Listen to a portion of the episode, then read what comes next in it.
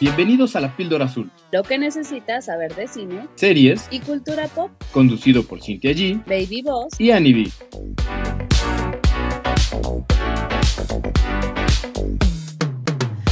Bienvenidos a otro episodio de La Píldora Azul. Yo soy Cintia G. Como cada semana está conmigo Annie B, David, Baby Boss, Baby Boss. ¿Cómo están, chicuelones? ¿Cómo les trata su semana? ¿Te digo? No, no, ya que me suelte. Me está respirando aquí en la nuca el Dios ya llévame, ilumíname o elimíname. Pero Cualquiera ya, de las dos, pero pronto. sí, no, no, no. O, o esta canción de Ojalá me lleve el diablo, así. Ojalá. Me lleve el diablo. Sí, no, todo pesadísima, ¿eh? Híjoles, Estamos en el mismo mood, amiguis, pero ya estamos juntos. Venga. Pero aquí estamos. Que, que este, hay que sacarle lo mejor, bien, señores. Hay que ver el vaso medio lleno. Hay que verme medio lleno y así, güey. Me estaba viendo una foto, vean, y te la pasé de esta semana. Qué bárbara. No se las voy a enseñar porque no, no. Solo, todo solo se lo pueden imaginar. Pero tengo una cara como de De señora. Shane Bound. es como Shane Bound. Este, ¿cómo me dijiste? Embarazada pos- po- con depresión postparto. que acabo de tener a mi hijo y tengo depresión postparto. No sé, mal. Qué horror. Ya no, ya no quiero pensar en ello. Mejor quiero pensar en el contenido que Andy nos trae esta semana que está, porque obviamente también lo vi, no pude esperarme. Y tengo mucho que decir, Andy, mucho. Mucho que decir. Sí, porque resulta que yo les fui a contar, les dije que creen que sí la vi y está potente, está potente y entonces ya sí no se pudo aguantar a que le diéramos la reseña y pues bueno, acá se las compartimos a ustedes. Me puse a ver Luckiest Girl Alive o la chica más afortunada del mundo. Esta película está disponible en Netflix. Es un dramón, pero es un dramón, me estoy quedando yo creo que chiquita. Está, sí, está Sí, potente cierto. Sí, cierto. Sí, cierto. Y ahí les va de qué va. Annie Fanelli es una reconocida periodista y está a puntito de trabajar para el New York Times. Ella como que ha trabajado toda su vida y, y como periodista, pero en una revista como que... ay, Como el mm, TV Notas. Pues yo creo, ¿no? Porque habla de temas como muy controversiales, muy hacia la sexualidad, y ella está muy, em- muy empeñada en decir, bueno, yo soy una periodista seria y como tal, pues mi máximo es a llegar a, a New York Times, ¿no? Entonces está así, pero de que en la puerta, en la puertecita, pero aquí hay un problema, aquí hay un problema, porque resulta que la empieza a contactar un periodista queriendo que ella dé su testimonio, porque en su juventud ella fue eh, mm, testigo de una masacre escolar, sobreviviente testigo de una masacre escolar. Hubo un, Un hubo una tiroteo. balacera. Sí. correcto. Y entonces como que la están buscando para que ella dé su testimonio, porque aparte nótese que en todos estos años ella no ha hablado nada, no ha dado declaraciones, no ha dicho nada, y ahorita es como de, oye, pues tienes el chance de limpiar tu nombre, ¿no? Y todo esto va porque ella en su camino de convertirse en periodista, de cambiar su vida pasada, pues, o sea, de verdad cambió su vida pasada. Ahora ya es una nueva mujer porque incluso hasta su nombre lo ajustó. Ella de niña se llamaba Tiffany y ahora adopta así como de que diminutivo Annie, ¿no? O sea, literal, toda su vida la ha cambiado de lo que fue ella de adolescente a lo que ella es ahora en una adulta. Pero, em, pues ella estaba como muy metida en esta idea de, ok, yo voy a hablar, pero voy a hablar el día que yo esté lista. Voy a hablar el día que no me tenga nada que refutar. O sea, yo voy a hundir este pedazo de cucaracho, pero bien hundido. O sea, esto, esto va a ser así como yo les digo. Si tienes para el whisky, tienes para los hielos. Oiga, Lick, eh, eh, pero se- según yo, o igual me estoy equivocando, ella mostraba que tenía una vida como perfecta prácticamente y, y resulta que no, ¿no?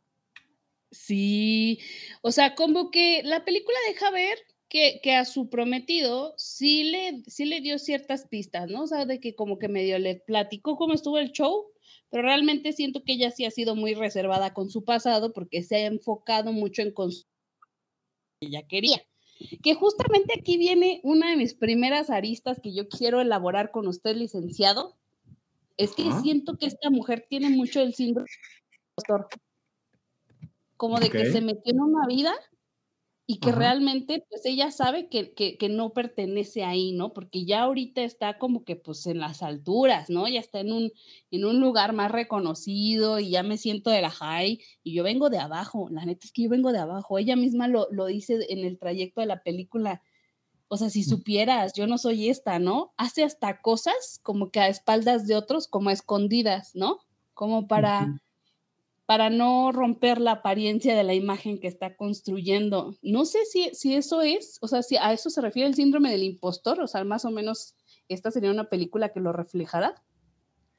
Eh, bueno, es que tiene varias aristas el síndrome del impostor, porque como tal, es que uno se venda, como que sabe, o sea, es muy bueno en algo, pero a la mera hora uno le da miedo no tener ese nivel. Entonces, por ejemplo, que te vas a un trabajo y dices, ah, yo soy experto en, no sé, en lenguaje de datos, ¿no? Yo sé programar y soy un fregón. Y entonces te dicen, ah, pues órale, te vamos a dar la, el liderazgo de este proyecto y tienes que escribir 80 códigos, ¿no? Y entonces eh, tú sabes que igual no sabes, que nada más mentiste, inflaste, digamos, tu currícula y que no estás a la altura. Y entonces en vez de decir, oye, no sé, o tal vez ponerte a estudiar y pues, sacarlo, eh, te pones muy nervioso y te- uno mismo se empieza a poner el pie. Más que nada ese es el, el síndrome del impostor. Según yo, esta película, eh, ella, por ejemplo, es asistente personal de la directora y se hace pasar, a- hay personas a las que les dice que ella es la directora y se siente, cuando no está la directora va y se sienta en su lugar y como que toma este protagonismo a la gente, obviamente que no trabaja con ella porque quien trabaja se da cuenta que es la asistente, pero a los demás les dice y, y busca aparentar. Yo creo Pero que- no, no es así, ¿eh? Ah. No, no, no es accurate lo que todos. estás diciendo. Yo, yo creo que más bien, a ver, primer punto, yo creo que más bien la película habla sobre que no todo lo que brilla es oro. Creo que la película trata de representar o reflejar cómo es muy fácil pensar en que una persona que lo tiene todo, entre comillas, es feliz. Y digo entre comillas porque si ustedes me dijeran o los escuchas pensaran ahorita en qué te hace exitoso, qué cosas te hacen feliz, pues es una carrera profesional eh, reconocida, con cierto prestigio, pero casarte con alguien que tenga dinero, o sea, poder subir de estatus socioeconómico, pues social, ser delgada, ser guapa, eh, tener clase, o sea, esta niña, como bien dijo Ani, se construyó una vida que no es que nació en cuna de plata, sino que ella se fue construyendo esa vida y su trabajo le costó, o sea, sí es una mujer inteligente, tiene talento para escribir, por eso llegó al lugar en el que está, pero y empezó a escalar y le empezó a ir bien y gracias a ciertas situaciones pudo codearse con gente de dinero y por eso está comprometida con alguien que tiene dinero. Es un príncipe, ¿no? Es como el sí, es como este esta idea de hombre ideal. O sea, es guapo y es rico. Con eso es eso es el hombre ideal para muchas mujeres, ¿no? Y es atento. Y, y, y bueno, es, es un buen tipo, no es un mal tipo, realmente es un buen tipo en general. Entonces, ella aparenta, ¿sabes? Siento que pasa esto mucho con los influencers. Mm, Es, es, es como tratar de reflejar un poco la vida de los influencers, que viajan, se la pasan viajando y entonces en sus Instagrams tú ves puras cosas bonitas, van a restaurantes muy finos, van, se la pasan de viaje, este, eh, fotos con sus amigos y el tipo de gente con el que se rodean, pues el estilo de vida que tienen, se ve muy aspiracional, pero sobre todo pareciera que son felices y que nada malo les pasa en su vida. ¿no? Oye, pero Creo, no, creo que esa es parte de la crítica que está haciendo, que no todo lo que brilla es oro y no porque ella pareciera que lo tiene todo, es feliz. Pero yo creo que eso se ha dado a raíz de las redes sociales, ¿no? Eh, y ahorita más, cuando tenemos más opciones, lo que se nos muestra muchas veces o el- la- lo que está de moda es que siempre estás feliz, siempre estás viviendo eh, alguna experiencia, eh, tienes que mostrarte exitoso y como de mundo. Y está la otra gente que se hace la víctima y todo el tiempo eh, se está flagelando, ¿no? Todo el tiempo le está yendo mal y, y busca generar lástima en el otro, como que son las dos caras de la moneda, pero yo creo que esa raíz o es una crítica hacia las redes sociales. No creo que sean las redes sociales porque las redes sociales no salen aquí. En ningún momento ah, se hace uso de una red social, pero vaya, sí te la planta. O sea, yo hago el símil porque creo que nos pasa mucho. O sea, nos pasa mucho que es muy sencillo ver a, eh, fotos en redes sociales y, y ver el estilo de vida que tiene la persona y pensar en, güey, lo tiene todo, debe ser feliz. Porque en el mundo en el que vivimos hoy, tener cosas y ser exitoso profesionalmente es sinónimo de felicidad. Y creo que lo que la película trata de mostrar es que eso no es cierto. No necesariamente el tenerlo todo te hace una persona feliz. Tener las cosas materiales, ¿no? Y el éxito, porque ella, te digo, trabaja en una revista y para la gente, los comunicólogos como yo, pues tener un trabajo como el de ella es como el sueño. O sea, trabajar para una revista importante, en este caso que ella está a punto de cambiarse al New New York Times, o sea, imagínate, imagínate trabajar en el New York Times, o sea, es éxito profesional. Ujú. Y luego tiene el esposo ideal porque está guapo, rico y buena onda y, y- y pareciera, te digo, pareciera que su vida es perfecta y lo tiene todo. Y creo que el hecho de su pasado, o sea, creo que el- la puntita de la Mm. historia o esa parte de la historia en donde has- empiezan a hacer un contraste con su pasado a partir de este documental que Annie ya mencionó, porque la, la película se empieza a dividir en dos.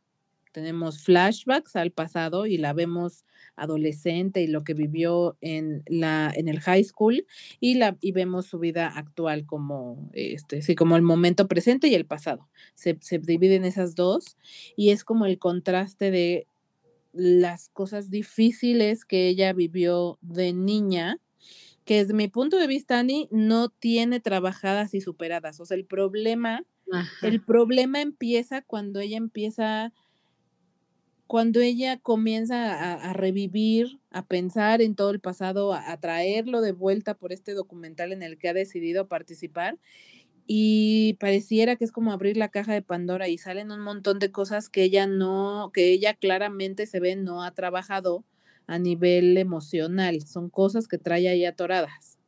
Sí, porque esa es la parte, la parte B, ¿no? Que yo les preguntaría qué tan atrás está su pasado. Claramente el de ella seguía muy, muy, muy presente en sus pensamientos, ¿no?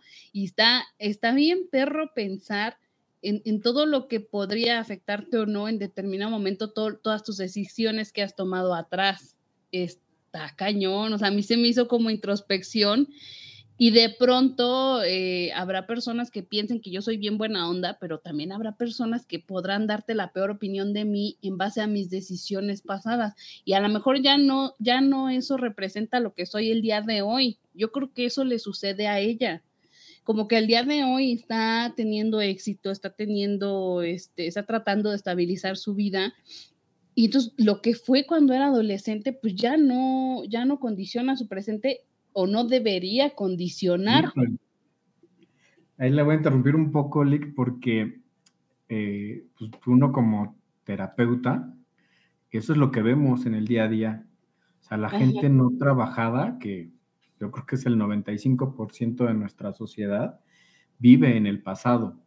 Eh, nuestra personalidad la formamos los primeros siete años de vida y muchas veces pues no tenemos las herramientas, no nos las dan, entonces acabamos generando máscaras o parches para esas heridas que tuvimos y a lo largo de lo que seguimos creciendo de los siete años en adelante, vamos a poner ejemplo, una persona de 37 años, llevaría 30 años poniendo esos parches si no se ha trabajado por querer cubrir esos vacíos. la mayor parte de la gente así vive. Sí, fíjate, porque ella menciona como que tenía como sobrepeso, ¿no? Más o menos. Y hay una escena donde, donde está con el, con el prometido y de que, ay, no, ya me llené, ya no quiero comer más. Se va tantito el prometido y se atasca la pizza, o se mete así la pizza de un jalón. ¿What? Y así como de, no, no, no, imagínate si se enteraran que yo trago como marrano. Oigan, David, eh, eh, eh, pregunta, porque eso lo he escuchado mucho. ¿Ustedes lo han hecho? Que están con el date y se miden en lo que quieren comer, o sea, se comen 10 tacos y entonces piden 4 porque están con el date. No. Ahí eso lo hacen todas. Yo no. Yo creo que eso lo hacen todas en algún momento de la vida. O sea, no, no, no es un tema de lo haces siempre, lo haces nunca. Yo creo que en algún momento todas, es más, hasta creo que los hombres también pueden llegar a no comer así normal. No sé, bueno, de los hombres no sé si la alimentación, ¿eh? A mí sí me ha tocado ver a algunos hombres como que se miden, pero ¿sabes por qué? Más, más por la, no por la comida, por el tema económico, porque no, traen para pagar más. Pero no porque no puedan, no, no porque sientan que se van a ver mal comiendo. Ok, ok. Ahora, me voy a regresar un poquito. Eh, ¿sabes? Yo, ¿Sabes? Yo pensé mucho en eh, Dulce, Hermosa Venganza, creo que se llama. Eh, esta película de la que, si no mal recuerdo, se estrenó el año pasado. Sí. Que es buenísima, buenísima, buenísima. Si no la han visto, por favor, véanla. Y tiene tintes de esa película, pues habla de abuso sexual y el trauma que le puede ocasionar a una mujer, en cómo lo vive una mujer y el que, y el que normal, está este estereotipo de, ay, por ejemplo, en Hermosa Venganza, el tema fue, ay, pues estabas alcoholizada, tú te lo buscaste, ¿para qué te alcoholizas? ¿No? En, ese, en esa película iba más por ahí la crítica a, en este caso no tiene que ver con alcohol, sino más bien es como, pues, este, eh, más bien aquí es como que pareciera que no entendieran qué es una violación, porque en alguna escena eh, justo los personajes se preguntan, ¿no? Que ella le dice, güey, yo siento que me violaron y, le, y, la persona es como, no está, güey, ni, sabes qué significa eso, ¿cómo puedes decir eso? Por Dios, estás trastornada, ¿qué te pasa? Creo que no hemos comentado el, el punto, el, la lo que le da un twist a esta película, que es que esta chava aparentemente lo tiene todo, como bien decíamos, pero en el high school eh, la violan, ¿no? Y la violan varias veces de forma tumultaria y, es a través de que la drogan y ella no dice nada porque es el famosillo, el, ¿cómo se le dice? Popular, popular. El popular, y ella pues está enamorada de él y lo permite, ¿no? Y porque... No, no, tanto que lo permite, porque no es un tema de que lo permite, porque de hecho ya sí, ella sí estaba, estaban todos muy alcoholizados y ella no tenía del todo el control sobre ella, ¿no? Ninguno de ellos, pues. Eh, déjame recular, tienes razón, no es que lo permita, sino que ella se queda callada. Ah, yo creo que el pasado tiene dos puntos. Uno, este, eh, el que ya mencionó Ani sobre el tiroteo, porque vivir un tiroteo debe ser horrible, güey, debe ser un evento traumático horrible. Y de hecho por ahí también se hace eh, una crítica a este tema del uso de armas en Estados Unidos. Y también está esta parte del abuso sexual. O sea, son dos cosas. Entonces ya se vuelve como, cada vez se complica un poco más, pues. Sí, está muy enredado y complicado, pero también ella, o sea, para empezar, siento que no, no dimensiona del todo que fue violada, ah, no en ese momento.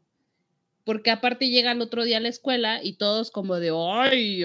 ¡ay! ¡Qué bárbara, eh! Con todo. Entonces, como que al ver que la sociedad lo aplaudía, lo aceptaba, pues, pues ella también lo aceptó y, después esta sensación de incomodidad, porque al final fue violada, es cuando es, es, lo que le brinca, ¿no? Eso es lo que, eh, pero yo creo que el, el rollo es que le cae el 20 después y al principio se queda callada porque la sociedad se lo, se lo aplaudió, se lo aceptó. Está bien perro cómo te mueve el ambiente. Creo que sí, creo que es una de las lecturas que tiene la, la película. La verdad te digo, yo no pude evitar pensar en Hermosa Venganza. Me sonó por lo menos esta parte del abuso sexual a esa película, el foco que le dieron, ¿no? Sobre que ella eh, tenía mucho miedo de hablar porque pensaba que su mamá específicamente no sé, iba a pensar mal de ella, no lo iba a entender, la iba a juzgar, no sé, ¿no? Y creo que es muy común que los adolescentes le tengan miedo a lo que los papás puedan decir. Por ejemplo, ¿sabes? Me acuerdo de, o pienso ahorita en el caso de Devani. O sea, estando en la situación en la que estuvo, ¿por qué rayos no le habló a su papá y le dijo, papá, ven por mí? ¿Por qué un adolescente prefiere caminar en la noche, estar ahí parado al, costado de una carretera oscura, güey, que hablarle a su papá y pedirle que vaya por él, por ella? Baja, o a un amigo. yo siento que los adolescentes le tienen mucho miedo al, a la figura paternal, a los papás, a lo que puedan pensar, a lo que puedan decir, y prefieren, entre comillas, resolverlo ellos solos, pero no lo están resolviendo. ¿No? Que es justo el punto de la protagonista, o sea, es algo que queda ahí en su vida que no resuelve y que la acompaña el resto de, sus días y es hasta todo lo que sucede durante la película que ella puede dar cierta, o sea, trabajar un poco en lo que le está pasando, ¿no? También, sabes, sentir como que no vas a tener armas con las cuales defenderte porque innegablemente cuando tú aceptas que has sido víctima de un abuso, eh, necesitas sostenerlo y necesitas una estabilidad emocional para, para sobrellevar todo el proceso, porque no es nada sencillo. Entonces, creo que también ella lo que quería era tener la posición suficientemente fuerte como para decir, órale, ahora sí me aviento esta batalla, que fue al final lo que logró creo que en su momento ella de niña no estaba preparada para enfrentar eso y, también eso es, eso es algo muy importante, ¿no? En muchas víctimas de abuso vemos que alzan la voz años después de haber sido abusadas, años. Porque en el momento estás de verdad demasiado, demasiado choqueada y lo peor es que la, la, la sociedad o tu entorno te hace ver peor, ¿no? Te hace ver como que sí, pues tú eres responsable porque estabas ahí de fiesta con ellos, pues sí, tú porque te pusiste falda, pues sí, tú porque te casaste con este. Entonces, aparte de todo, a la víctima la terminan culpabilizando, eso está terrible, está horrible. ¿Qué fue lo que pasó? ¿No? También, el pedo ese de, perdón, que el, el tipo este, uno de los sobrevivientes, fue a decir, ah, es que esta fue cómplice y todos le creyeron a él que a eso iba yo, eso es lo que quería comentar. También creo que hay un, otra pincelada a criticar a qué, qué tan fácil puede o no creer, o sea, las personas no nos documentamos ni nos interesa eh, saber más sobre la situación. Tú escuchas que él fue el culpable o ella, o que ella tuvo que ver, o que ella hizo, que él hizo, que además, y tú lo crees y no te lo cuestionas. No nos cuestionamos las cosas no nos detenemos a pensar eh, como en todas las partes del problema y, escuchar y darle voz a todas las partes del problema, que fue lo que a ella le pasó, ¿no? Basta con que alguien dijera que ella había tenido algo que ver para que todo el mundo lo creyera y ni siquiera se lo cuestionaran, ¿no? Y creo que eso es muy común en esta sociedad. O sea, escuchas que alguien es el malo, ah, pues alguien dijo que era el malo, pues es el malo y no nos cuestionamos las cosas. Yo les preguntaría a ambos, o a lo mejor más hacia, hacia David, que es eh, el experto. ¿Cómo, ¿Cómo puedes ayudar a una persona que ha sido abusada? Pues primero es escuchándola, dándole ese soporte de preguntarle ya qué quiere hacer, cómo le puedes ayudar, es lo que está esperando, sobre todo si, si nos buscan. Si no nos buscan y uno tiene como ese interés, tal vez preguntarle, ¿no? Que sabes del tema y que si quiere hablarlo y respetar si quiere o no hablarlo. Pero sobre todo es, escucharlos, ¿no? Y, y, ser consecuentes con, los que, con lo que ellos vayan decidiendo. O sea, pero lo preguntas así directo, así, oye, ¿quieres hablar o te, ofrezco o, así? O sea, porque me sale la duda a, raíz de justo esto, de, pensar que ella no tenía a quién acercársele. Y no me queda duda de que habrá muchas personas allá afuera que están en una situación parecida y que ni siquiera tienen la idea de cómo empezar a hablar esto con alguien. Bueno, a ver, yo creo que eh, hay que irnos un paso más atrás, que es la sororidad, ¿no? Entre mujeres que mucho se ha hablado que pues casi no existe. Algo que les enseña el patriarcado y las sociedades a entrar en competencia entre ustedes, a no confiar en, entre ustedes como mujeres ni apoyarse y a ser muy críticas, ¿no? De pues, pinche vieja o la perra esa, la desgraciada esa, la maldita esa. O sea, en el momento en el que una es despectiva cuando habla de otra mujer, que yo lo veo muy normal, veo que se repite muy mm. fácilmente, pues desde ahí que, ¿cómo te vas a sentir tranquila de acercarte a alguien y contarle, ¿no? Aún entre amigas, o sea, yo he oído, me han contado mujeres, que hay cosas que no hablan con sus amigas porque saben que van a ser juzgadas, ¿no? Entonces, el primer paso es eso, es realmente eh, generar puentes entre las amigas, entre las conocidas de apoyo, no juzgar, no criticar, entender que cada uno tiene pues, sus herramientas y su momento de vida. Eso es uno. Dos, si se acerca la persona y te dice, oye, quiero platicar algo, pues sí preguntarle, eh, ¿quieres que te escuche? ¿Quieres que te dé mi opinión? ¿Cómo te puedo apoyar? Otro también es que si se habla del tema, pues uno ser reflexivo, autorreflexivo y no empezar a, a decir que o no seguir con esta idea de que es culpa de las mujeres, ¿no?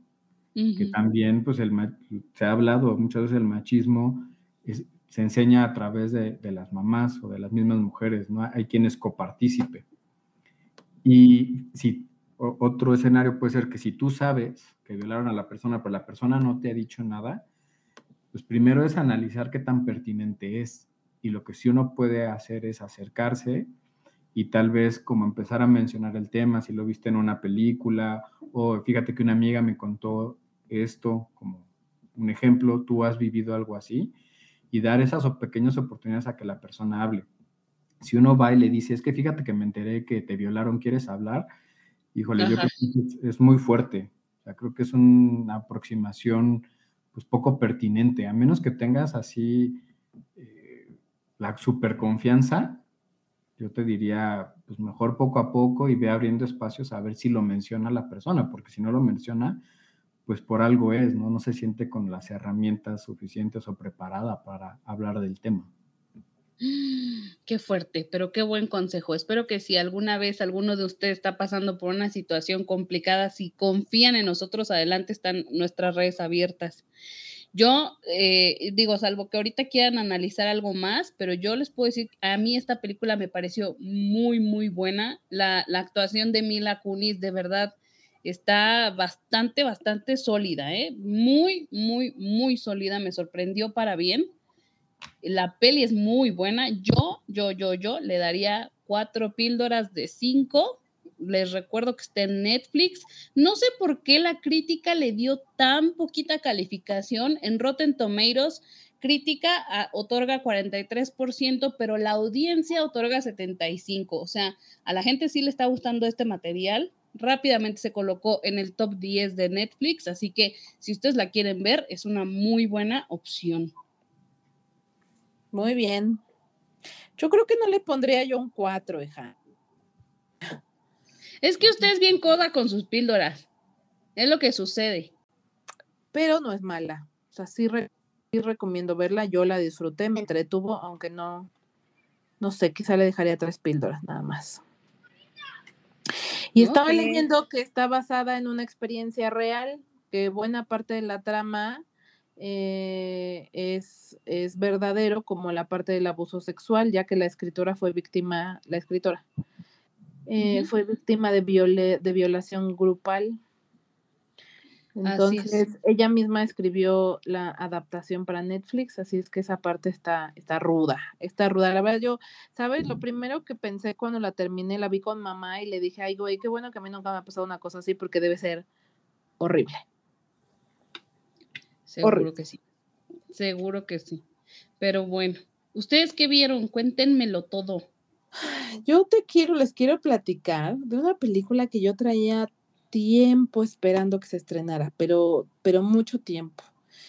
Porque ah, participa Peter Dinklage, que es este actor, para quienes no lo ubican por nombre, es el actor enanito que sale en Game of Thrones, que creo que es muy famoso justo por Game of Thrones.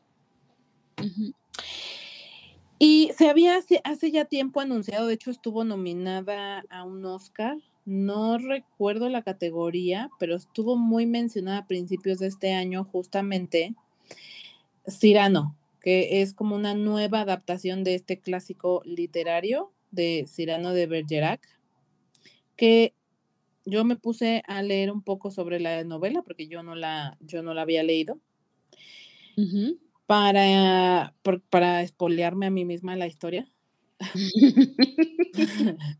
y para saber qué tan, tan bien o no la estaban adaptando, ¿no? Como, porque algo que me llamó mucho la atención y debo avisar es que es un musical. ¿Es musical? Es un musical. Entiendo que ya existía el musical para teatro y entonces la película lo que hizo es tratar de adaptar el musical de teatro. No, no, digamos que el material de inspiración no es el libro, sino el musical. Entonces, para quienes no sepan quién es Cyrano de Bergerac, Cyrano, eh, el protagonista de esta novela, es un hombre muy feo. Su característica principal o, o- o algo que destaca mucho en su rostro es que es- tiene una nariz muy, muy grande. Y por lo tanto es considerado una persona fea físicamente. Sin embargo, es un muy buen escritor, o sea, sabe escribir eh, y, como que escribe muy bien, como ya sabes, en ese entonces que todo tenía que rimar y que sonara así como muy poético. Entonces él está enamorado de Roxanne, casi casi que la chica más guapa del pueblo, y es su amiga. Tienen una relación cercana de amistad. Él nunca se ha atrevido a decirle que la ama porque es feo. Y supongo que imagina que lo van a rechazar. Ok. Y todo cambia o todo se empieza a complicar cuando Roxanne conoce a Christian, que es un chico que está como en el ejército, igual que Cyrano, porque Cyrano está, forman parte como de un regimiento militar. Y Roxanne y Christian se enamoran perdidamente. El problema es que Christian no tiene el don de la palabra, es bruto. Lo que tiene de gu- guapo lo tiene de bruto. Entonces. Cyrano se ofrece a ayudarle a escribir sus cartas, porque estamos hablando de una historia de época en la que solo hablabas a través de cartas.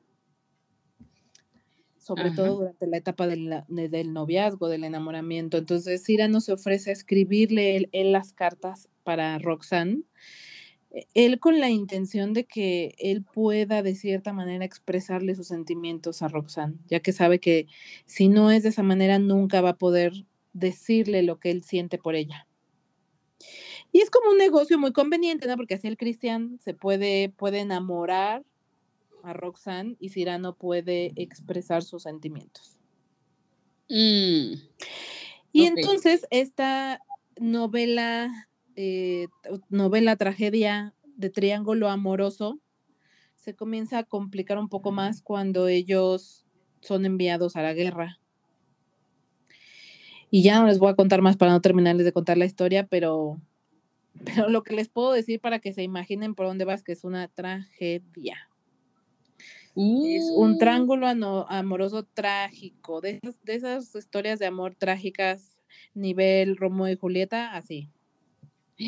O sea, pero esto es trágico de que necesito mis pañuelitos desechables o trágico de que, ok, lo puedes soportar, pero está bien No, potente. Sí, es triste, es triste, es triste lo que pasa. Creo que esta película en, es- en específico, esta adaptación de Amazon, eh, que tiene Amazon Prime, o sea, está disponible ahorita, y eso es justo una de las cosas que quería mencionar. Yo lo estaba esperando y llevaba tiempo esperando que saliera en cine y nunca llegó ya cine aquí a México. La tiene Amazon Prime. Eh, pero creo que el que el hecho de que sea musical hace que no sea tan trágica, o sea, se, siente un poquito menos trágica. O no sé si, o no sé si la música hace que te distraigas un poco del dramón que estás viendo. Pero no se siente mal la música, o sea, porque por ejemplo, ahora que salió el tráiler de Matilda, o sea, como qué necesidad había de hacerlo aparte musical. Aquí así la bien. sentí yo, así la sentí yo. Mm, Ese es el gran no de esta Mm. película. O sea, si no has visto la historia, si no has leído o no sabes de qué trata Cyrano de Bergerac, yo te recomiendo que la veas porque en realidad es una historia muy bonita, muy, muy bonita, muy trágica, pero a las mujeres nos gustan las novelas trágicas, las novelas románticas trágicas. Entonces creo que como niña, como mujer que nos gusta este tipo de contenidos, es algo que tienes que ver, tienes que saber de qué trata Cyrano de Bergerac, porque realmente es una historia muy bonita. Sin embargo, Mm. esta adaptación no es, no, no me gustó, a mí específicamente no me gustó, y eso que me gustan los musicales, por este tema de que la siento así como cero, nada que ver, no se necesitaba que fuera musical, o sea, a mí me, a mí me hubiera gustado que fuera normal, no es Es que en necesario que, ese canten. caso, en ese caso yo diría que mejor vieran la versión francesa donde sale Gerard Depardieu. A eso iba, a eso iba a mencionar también. Esta no es la primera adaptación que hacen de Bergerac. Ya ha tenido varias adaptaciones. Una de ellas fue con este famosísimo actor que acabas de mencionar, que por cierto es muy narizón. Entonces, la verdad es que cuando me, cuando estaba investigando y me di cuenta que él ya había hecho una adaptación, dije, güey, es que sí, así es como me imaginaría yo a Cyrano de Bergerac cuando lo describen muy narizón feo.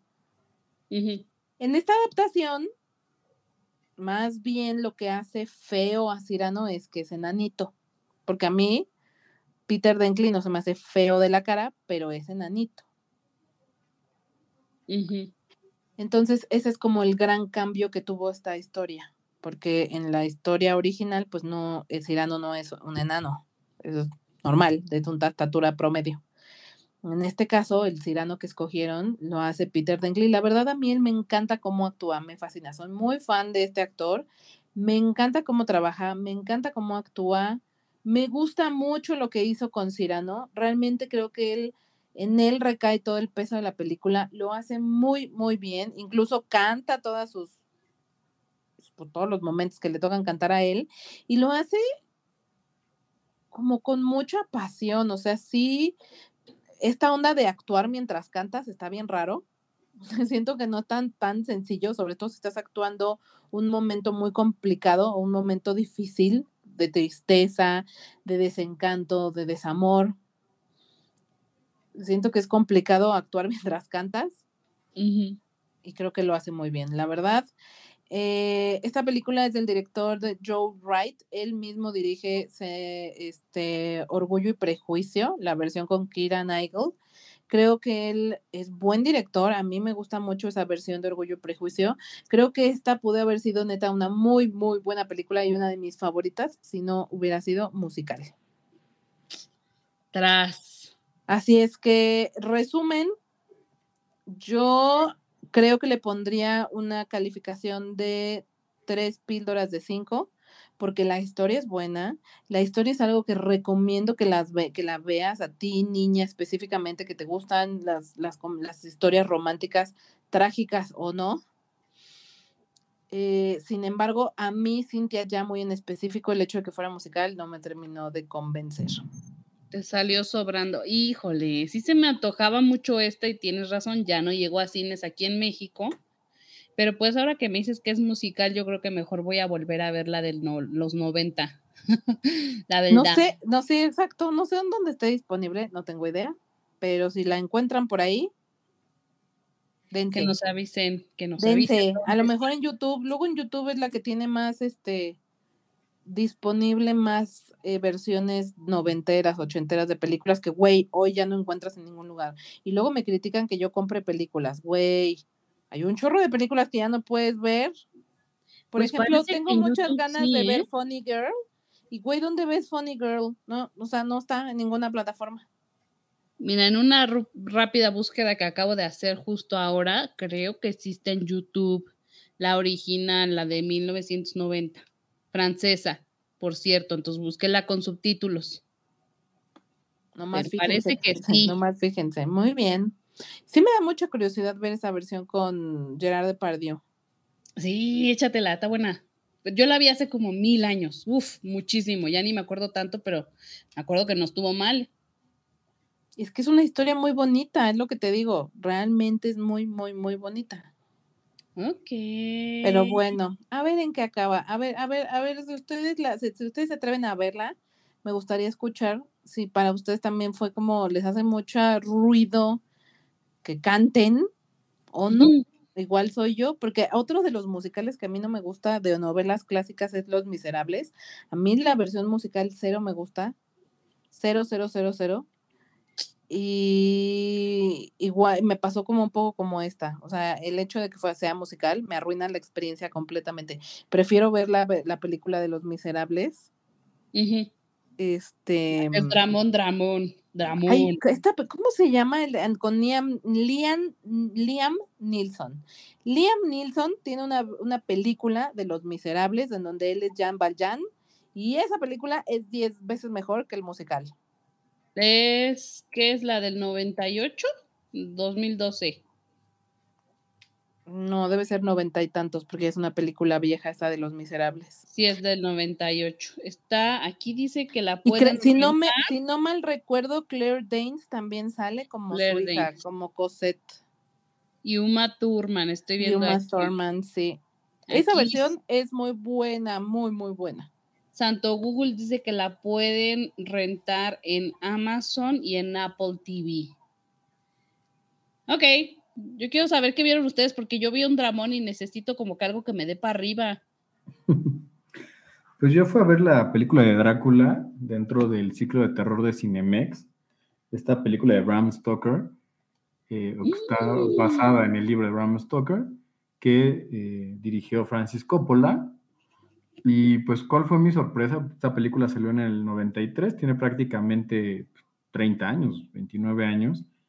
Eh, a mí me llamó mucho la atención que la viví como si estuviera viendo una obra de teatro. Y yo no la, Sí, yo no la recordaba así, pero bueno, pues así es. Creo que cuando salió yo tenía nueve años, ocho años más o menos. Eh, y pues es como un clásico y creo que también está hecha así, como los clásicos de, terror. Y en aquella época pues no tenían los grandes presupuestos que ahora hay, ¿no? Y sí se puede ver la gran diferencia de hacerlo con marionetas, con maquillaje, a como lo podemos ver ahora con, con CGI. Eh, también me llamó la atención que ahora que la vi, la viví más como una película de amor o la reconocí como una película de amor más que de terror o más que, que de algo oscuro.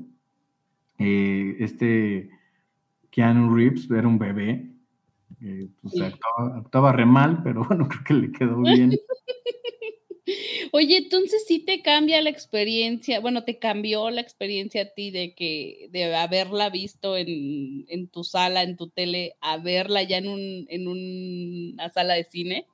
Sí, sí, mil por ciento, sobre todo el sonido. Eso fue lo que más me, me llamó y me gustó, porque los efectos eh, lo tienes que ver como que es un clásico, ¿no? Yo los estaba viendo ahí en el cine y sí decía, hijo, qué, qué chafas. Este, pero bueno, supongo, supongo que en aquella época pues, estaban bien y estaban padres, ¿no? Ahora dices, es como ver la de los cazafantasmas también, que, que ahora ves los efectos y dices, no, no, por favor. Y pues así. O sea, se ve de maqueta. Pues digo que se ve como una obra de teatro y, y- y los efectos especiales sí se ven, pues chafas, ¿no? Porque ya estamos acostumbrados a, pues, a la tecnología 30 años después. O sea, creo que deja en evidencia cuánto ha avanzado la tecnología y creo que sí hay un mundo completamente. Los efectos especiales no se ven tan especiales. No, me acuerdo mucho del rayo de luz.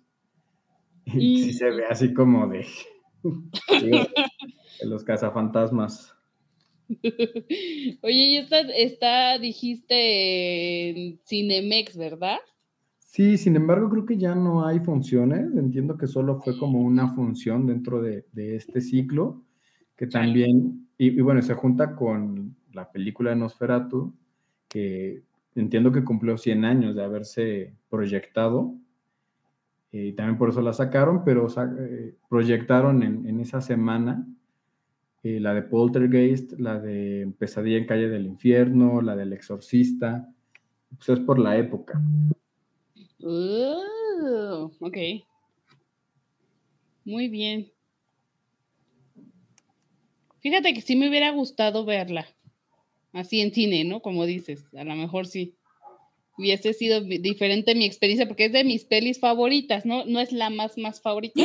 ¿También es de tus pelis favoritas? Ay, por supuesto que sí. Y yo, güey, por fin encontré a alguien que también la ama, la adora como yo. Me acaba de brillar así los ojitos, la emoción y todo. Güey, es que a nadie le gusta esa película, a nadie. ¿Por? O sea, no que digan que está mala, pues, pero tampoco les gusta. Ay, sí, a mí y me sí gusta. es de mis super mega favoritas. El Keanu es un bebecito, eh, eh, Gary Oldman que tiene algo que te da, que te queda, oh, y así es. No, es que Gary Oldman es eh, señora actuación. Ajá. O sea, a ver, a, actúa en diferentes, como, primero tiene diferentes personificaciones, porque tiene la versión de, al inicio de Drácula, luego es como el viejecillo este con el peinado exótico, con el peinado corazón, luego es joven, luego es como un monstruo, o sea, tiene diferentes maquillajes a lo largo de la película y como diferentes momentos o facetas de Drácula y todas, todas, todas, todas están interpretadas de una manera brillante. O sea, para mí, qué, qué actuación brutal. Pero es que algo te transmite, o sea, es que no sé, no, yo no lo sé explicar porque a mí no me, no se me hace atractivo físicamente. Sin embargo, yo veo esa película y te lo juro que es como de ya lo que tú quieras, como lo pidas, está bien, ándale. Ya lo que usted mande. No sé, algo tiene. Una mística rara, quién sabe, algo me provoca esa película, pero bueno. Qué, qué, buena, qué buena oportunidad tuviste, Lick. Es hermosa, es maravillosa. Y está padre que que yo, bravo, bravo, bravo de que pongan películas clásicas en el cine. Ya ves que hace poco estuvo la trilogía del Señor de los Anillos, que por supuesto me fui a ver, obviamente. Obviamente. Obviamente, porque soy muy fan. Y creo que, creo que neta es, es o bueno, ahora que fue el estreno de Avatar, por ejemplo, que les contaba yo hace unos episodios que la volví a ver como si neta nunca lo hubiera visto y me sorprendí y la sentí como first time todo lo volví a vivir como niña chiquita. Y, por ejemplo, Bram Stoker, esta versión de Drácula de Francis Ford Coppola, pues estrenó cuando yo tenía siete años, baby. No. O sea, yo no pude ir al cine a verla. Claro, claramente no me iban a llevar a ver esa película, ¿verdad? Usted, baby, vos, cuéntenos, ¿qué, ¿qué, le hubiera gustado ver en cine? Pues estaba pensando, porque sí me agarraste medio en curva. Ah, no, yo no le agarré nada, nada le agarré. Me sorprendiste con la pregunta. Ah, este, eso sí. Yo creo que Star Wars y me quedé con muchas ganas de ver El Rey León cuando salió en IMAX 3D y también cuando salió en orquesta. Mm. Tal vez esas. ¿Sabes cuáles otras hace poco pusieron? Hace, bueno, unos años pusieron en cine que también fue como, güey, obvio tengo que ir. Las de Volver al Futuro me fui con un, me fui con un amiguillo. guiñi, guiñi. Porque eso ya tiene tiempo, ya tiene bastantes años que, o sea, estoy hablando como de, no sé, ocho años, por decir a ocho, nueve, diez años, no sé, que las pusieron en cine. Y qué chingón haberlas visto en cine, la neta. qué padre estuvo ver Volver al Futuro, uno, dos y tres, que por cierto la tres es mi favorita en cine. Así es que ojalá, neta, no se pierda esta hermosa tradición de poner clásicos del cine en salas actuales, porque sí es como volver a vivir, hija, las cosas, pues. Sí es volverlas a vivir. Y creo que hay varias películas que merecen toda la pena volverlas a poner en salas de cine.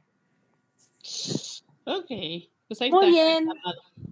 Pues ahí está, este, yo nada más quizá les mencionaría antes de pasar a las Pildonius rápidamente para que Annie nos dé este, su, her- su hermosa sección, sección sobre el Señor de los Anillos, eh, los Anillos de Poder, que ya terminó su primera temporada después de ocho episodios, si mal no recuerdo. Al final, hijos, no me gustó.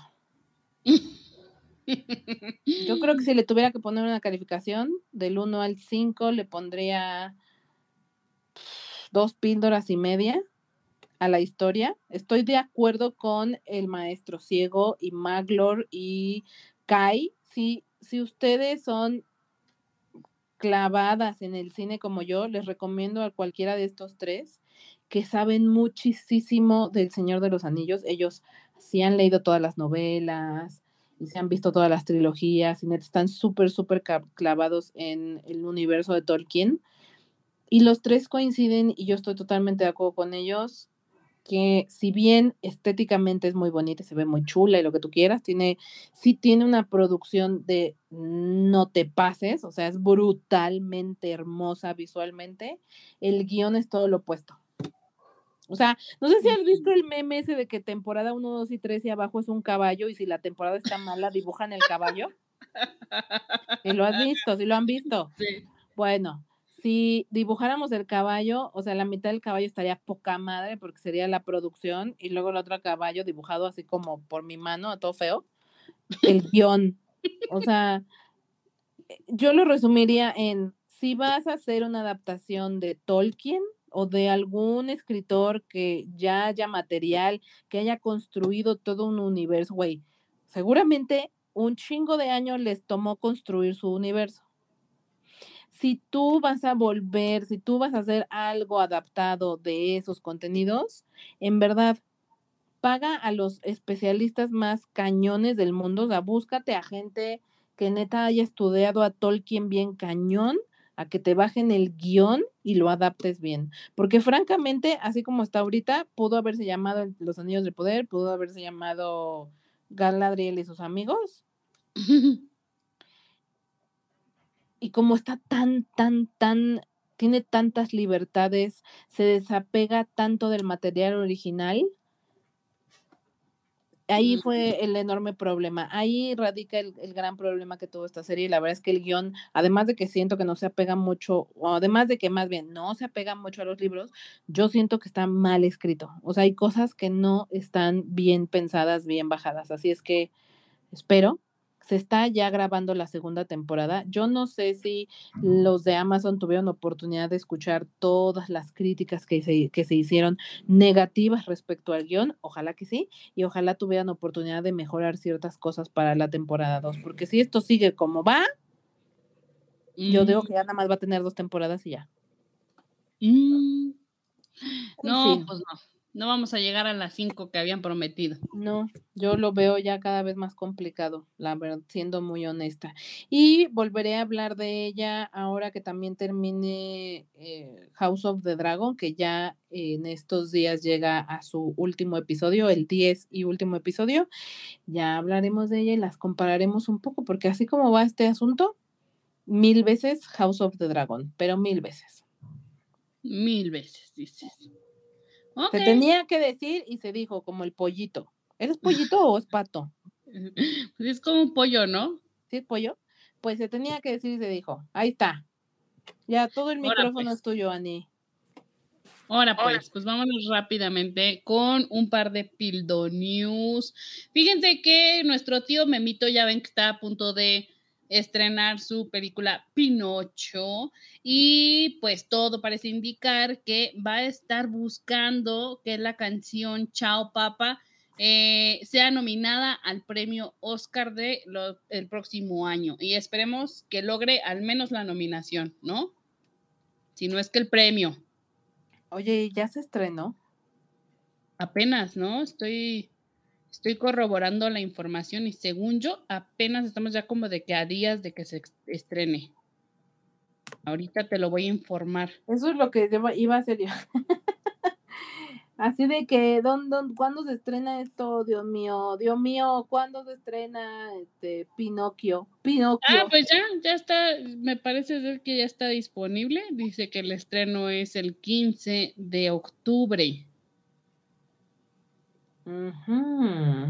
Entonces, para el momento en el que usted esté escuchando esto, ya debe estar en plataforma y seguramente la vamos a tener la próxima semana aquí entre las reseñas de la píldora azul. Vamos a poder escuchar esta canción que les estoy mencionando y que se busca que llegue a las nominaciones de la próxima entrega del Oscar. Y ahora, en otras noticias, les voy a contar que ya revelaron el póster de la de los cantantes que van a estar el próximo año en el Vive Latino. No ¿Cómo le si- llaman? ¿La alineación o algo así? Ándale, ¿no? Como el line-up, no alineación. line-up. Bueno, ¿no? line-up. Eso tienes razón. Tú, tú, tú tienes razón. Eso, eso, eso. Eso quise decir.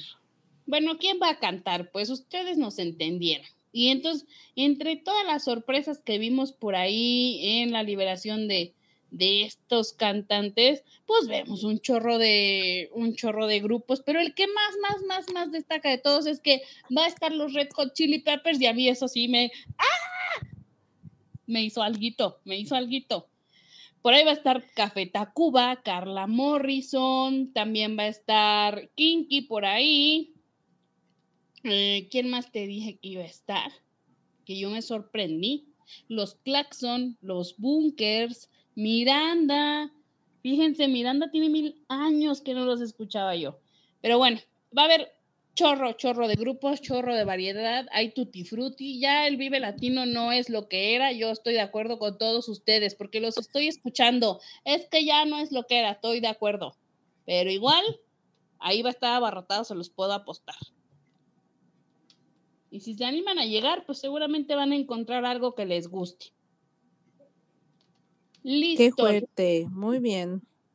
Y ya por ahí la, la otra noticia que les podría comentar en este momento es que The Hollywood Reporter acaba de sacar un reportaje sobre el futuro de DC, tanto en cine como para televisión. Y por ahí están diciendo que James Gunn ya está en pláticas para dirigir al menos dos nuevos productos con Warner Bros. También otro que ya está confirmado, que ya lo vimos por ahí las noticias, es que regresa el hombre de acero con nuestro querido Henry. Henry Baby Cavill, eso ya se sabía, se sabe. Oye, yo creo que se fue la noticia de estos días, que Henry Cavill va a tener su la segunda película del Hombre de Acero. Güey, yo ni siquiera me había dado cuenta, no me ha caído el 20, que su personaje solo había tenido una película en solitario, porque todas las otras en las que ha salido han sido como eh, Batman versus Superman o la Liga de la Justicia, o sea, sí lo Sí. hemos visto más veces, pues, pero esta sería la secuela del Hombre de Acero y qué buena noticia, porque porque no nos podemos hartar de Henry Cavill, neta, su cara es tallada por los mismísimos ángeles, mismísimos. Exacto. Te lo Y- juro. La verdad es que sí está muy hermoso. Y ya para cerrar esta sección de noticias, pues les voy a contar que qué mala broma del destino le ha jugado, eh, a- le han jugado a Gerard Piqué. Ahora resulta que cada que entra a jugar, a alguien se le hace graciosísimo poner canciones de Shakira mientras está jugando el Barcelona, ¿ya? Entonces ahora lo abuchean, le cantan, le gritan, le dicen y le tunden por todos lados, pero lo peor de todo, el equipo tiene un convenio con Spotify en el cual en las playeras eh, muestran el, al artista que esté sonando mucho en ese momento. Y entonces les digo, broma del destino pésima para el pobre Piqué, porque resulta que eh, es muy probable que uno de esos artistas sea justamente Shakira. Ay, pobrecillo. Ni modo, uno, uno paga. Uno Ah, paga. va, va a tener que vivir con eso el resto de sus días, el, el infeliz. que pase el desgraciado.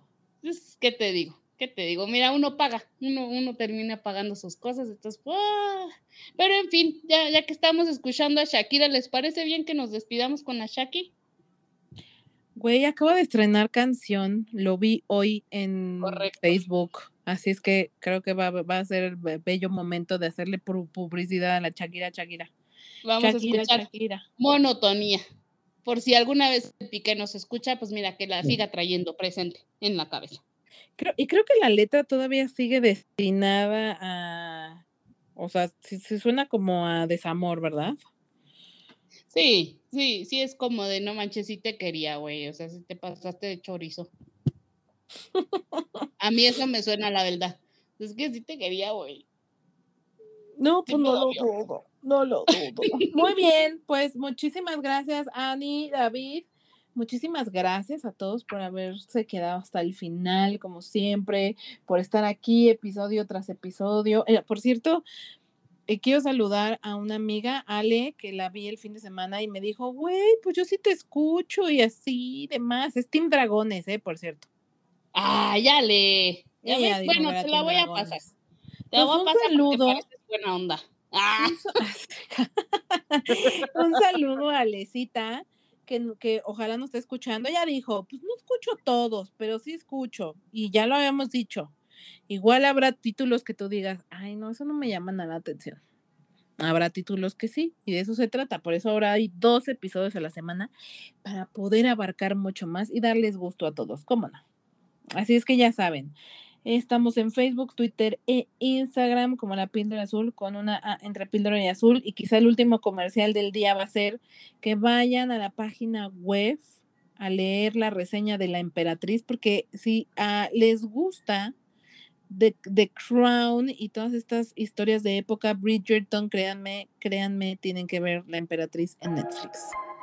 Así es que nos vemos la, o nos escuchamos más bien las, en el siguiente episodio y vámonos con la chat. No fue culpa tuya, ni tampoco mía.